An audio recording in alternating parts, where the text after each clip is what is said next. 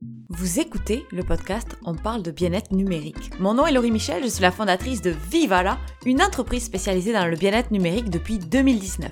Notre mission, vous aider à instaurer de saines habitudes autour de la technologie. Dans ce podcast, on discute de la place du numérique dans nos vies, on parle de santé mentale, de performance saine, des impacts sociaux de la technologie, de la déconnexion et bien d'autres sujets dont on entend moins parler. Notre but, s'éduquer, s'outiller, débattre dans la joie et la bonne humeur parce que comme on dit souvent chez Vivala, viva la vida, viva la offline.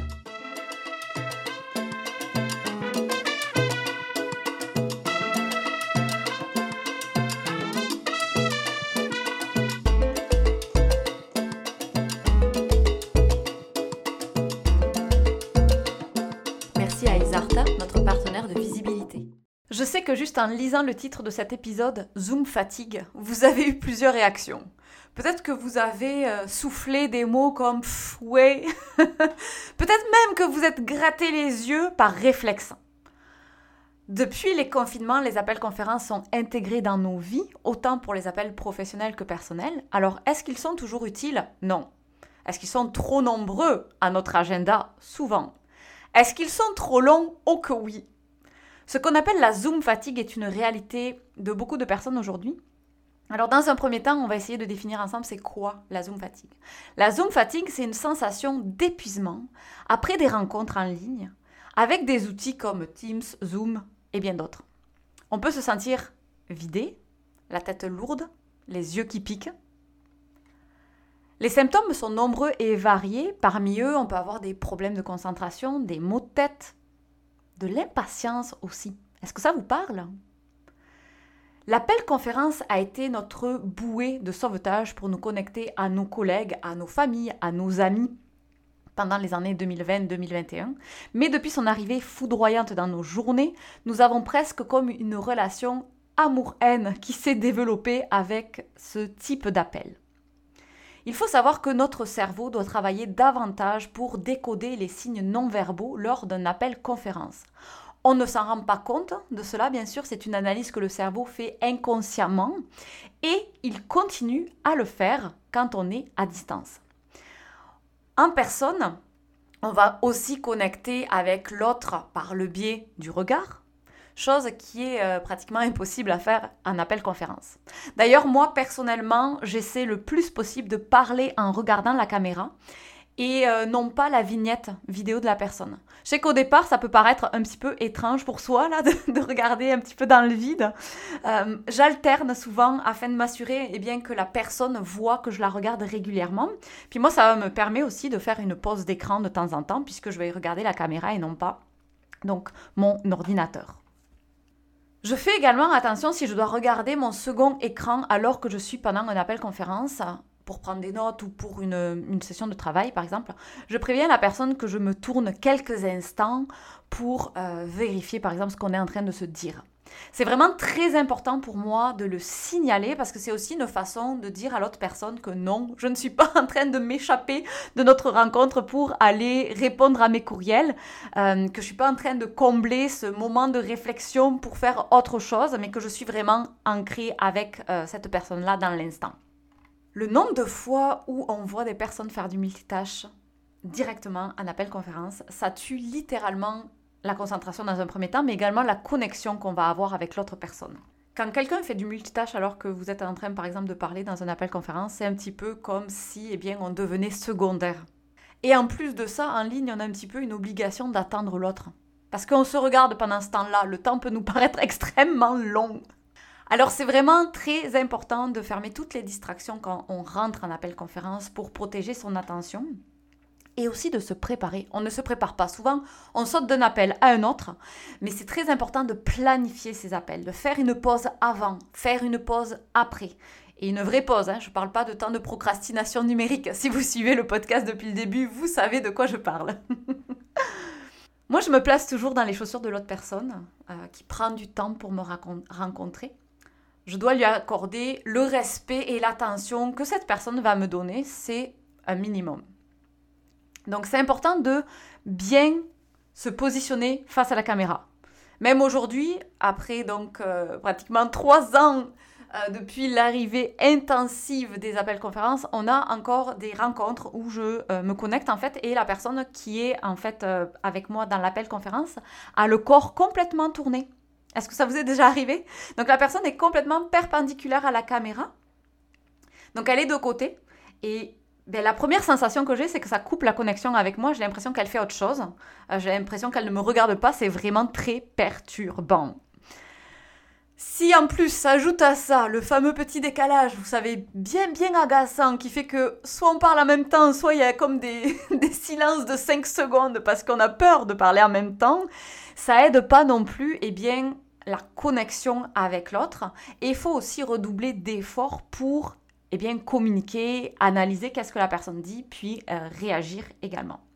C'est intéressant d'ailleurs, il y a une étude qui a été faite à Montréal et les chercheurs ont mis en évidence que quand on est euh, en train de discuter en fait avec une personne en euh, personne, donc on a une conversation en face à face, il y a neuf liens qui vont unir les cerveaux des personnes pendant la, conversation. Et ils ont mis en évidence que quand on a une conversation en appel conférence, il y a seulement un lien qu'on est capable de faire. Bref, toutes ces choses, eh bien, nous ponctionnent beaucoup d'énergie, baissent notre attention, puis on le ressent en fin de journée, voire même pendant la rencontre en fonction de sa durée. Il y a quatre facteurs de stress et de fatigue selon des chercheurs de Stanford autour de la Zoom fatigue. C'est une analyse, une étude donc qu'ils ont faite pendant les confinements. Et ils ont donc identifié quatre points. Le premier, c'est le manque de mouvement. On ne bouge pas quand euh, on est en appel conférence. Si on était en réunion, ce serait différent, n'est-ce pas? On se tournerait, peut-être qu'on on, oserait regarder ailleurs de temps en temps, alors que là, on est vraiment eh bien, euh, directement en face à face, quand on est positionné correctement face à la caméra. Ensuite, il y a aussi le fait que, euh, eh bien, on est observé quand on est en appel conférence, on s'entend que on est constamment en fait en train de se regarder euh, donc le, visage. Euh, puis ça aussi, bien, ça peut être assez perturbant euh, d'avoir l'impression en fait que on est constamment regardé par les autres. Il y a le non-verbal qui nous fait travailler plus fort, comme je viens de le mentionner. Et le quatrième, c'est l'effet miroir. On se regarde beaucoup pendant un appel conférence. Alors je voudrais vous partager dans cet épisode euh, trois réflexions, trois choses à essayer pour vos prochains appels. Le premier, ça va être de cacher la vignette. Si vous ne l'avez pas encore fait, moi je le fais euh, régulièrement. Il y a des personnes qui adorent se voir dans un miroir, il y en a qui aiment un petit peu moins. Et le problème, c'est qu'avec les appels conférences, on est constamment en train de se regarder, en train de s'auto-analyser, en train de se critiquer. Et il y a eu des études hein, qui sont sorties, qui ont été faites à la fois dans des euh, instituts de dermatologie, mais également euh, dans des euh, centres de chirurgie plastique. il y a une étude qui a été faite notamment aux États-Unis qui a démontré en fait que 82,7% des patientes qui venaient donc pour une consultation en dermatologie étaient moins satisfaites de leur apparence depuis qu'elles utilisaient Zoom il y a également euh, l'association canadienne de la dermatologie qui a également noté des euh, augmentations dans tout ce qui était procédure de Botox, notamment pour les femmes. Parce que euh, ben, c'est ça, on est constamment en train de se regarder, s'analyser, puis on, on, veut toujours paraître bien. Et donc ça fait augmenter vraisemblablement les chirurgies plastiques. Donc c'est important de prendre soin de soi et d'être satisfait aussi de son apparence. Donc, je vous inviterai à essayer de cacher la vignette de votre vidéo. Vous pouvez vous coiffer, coiffez-vous, regardez que la lumière est correcte, puis entraînez-vous à l'enlever pour essayer de moins eh bien, être amené à vous regarder en permanence. Ça peut également euh, vous aider à connecter plus facilement aussi avec votre interlocuteur euh, la deuxième chose que moi je m'impose, c'est des journées sans Zoom. J'ai une à deux journées sans rencontre par semaine et c'est véritablement un engagement que je prends envers moi-même pour y arriver, ce que je fais, c'est que souvent je prévois des tâches importantes à faire ce jour-là pour que je ne sois pas tentée d'ouvrir la plage horaire. Parce qu'on a toujours une personne hein, qui va nous dire Hey, t'aurais pas un, petit moment, un petit moment, puis une personne, deux personnes, trois personnes, puis vloup, vous avez plus du tout de journée sans Zoom. Donc je me mets mais vraiment des tâches importantes pour faire en sorte que je ne sois pas donc tentée de dire oui, que je respecte les choix que j'ai faits avant. Et si je dois vraiment, absolument rejoindre une personne, j'utilise le téléphone. Et oui, ça fonctionne encore, un bon vieux appel où on entend juste la belle voix de la personne. Donc on va quand même créer une connexion parce qu'il va y avoir la tonalité. On va pouvoir échanger peut-être plus longuement que par un courriel ou par message texte en fonction du contexte. Et euh, eh bien, ça permet quand même de ne pas se, euh, ben, de pas revenir sur sa décision de ne pas faire de Zoom dans cette journée-là. Je dis Zoom, mais ça peut être tout autre outil. Avez-vous une idée du nombre d'heures que vous passez sur Zoom ou euh, Teams, bref, un appel conférence dans une journée moi, j'ai pris l'habitude de limiter la durée des rencontres et si les rencontres doivent être un petit peu plus longues, je fais des pauses sans écran, toutes les 40 minutes au moins, et je les impose aussi à tout le monde. Alors moi, vous le savez, hein, je vous l'ai mentionné dans le dernier épisode du podcast, j'ai une situation un petit peu particulière dans le sens où j'ai investi dans un bureau assis debout. Donc, c'est certain que ça change pas mal la dynamique de mes appels conférences, puisque moi, tous mes appels conférences sont faits quand je suis debout.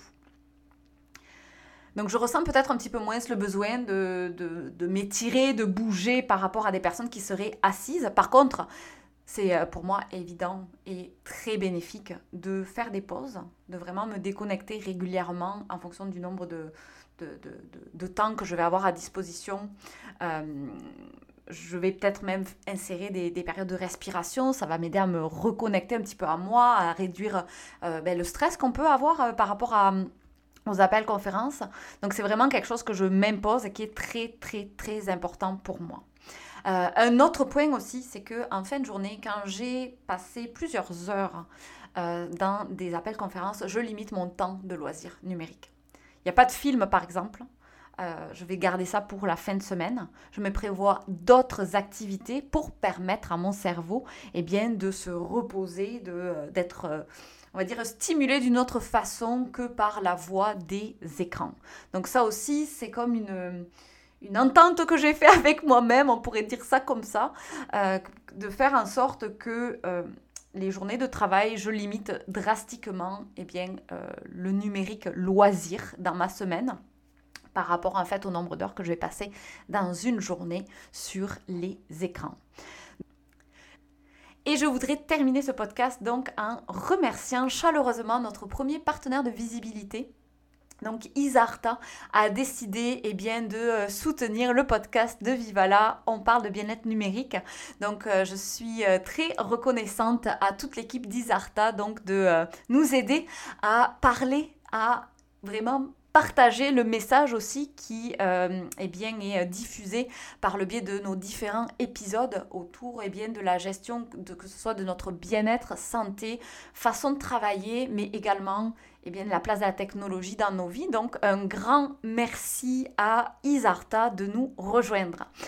Quant à moi, je vous retrouve eh bien, la semaine prochaine. J'aurai deux invités vraiment très très spéciaux. J'ai bien hâte euh, eh bien, que vous euh, écoutiez notre conversation. Je vous souhaite une belle semaine. À bientôt. Bye bye. Merci d'avoir écouté cet épisode. Je vous retrouve mercredi prochain pour de nouvelles aventures. Je suis toujours curieuse de savoir ce que vous pensez du sujet qu'on a traité aujourd'hui. Alors n'hésitez pas, vous avez nos coordonnées dans la description vous pouvez venir partager vos impressions. Vous pouvez également laisser des étoiles et des commentaires à propos de ce podcast, partager à votre entourage parce que ça nous aide à diffuser nos réflexions sur cet enjeu sociétal qu'est l'hyperconnectivité, la déconnexion, bref, la gestion du numérique en général. Moi, je vous dis vive à la offline, à la semaine prochaine.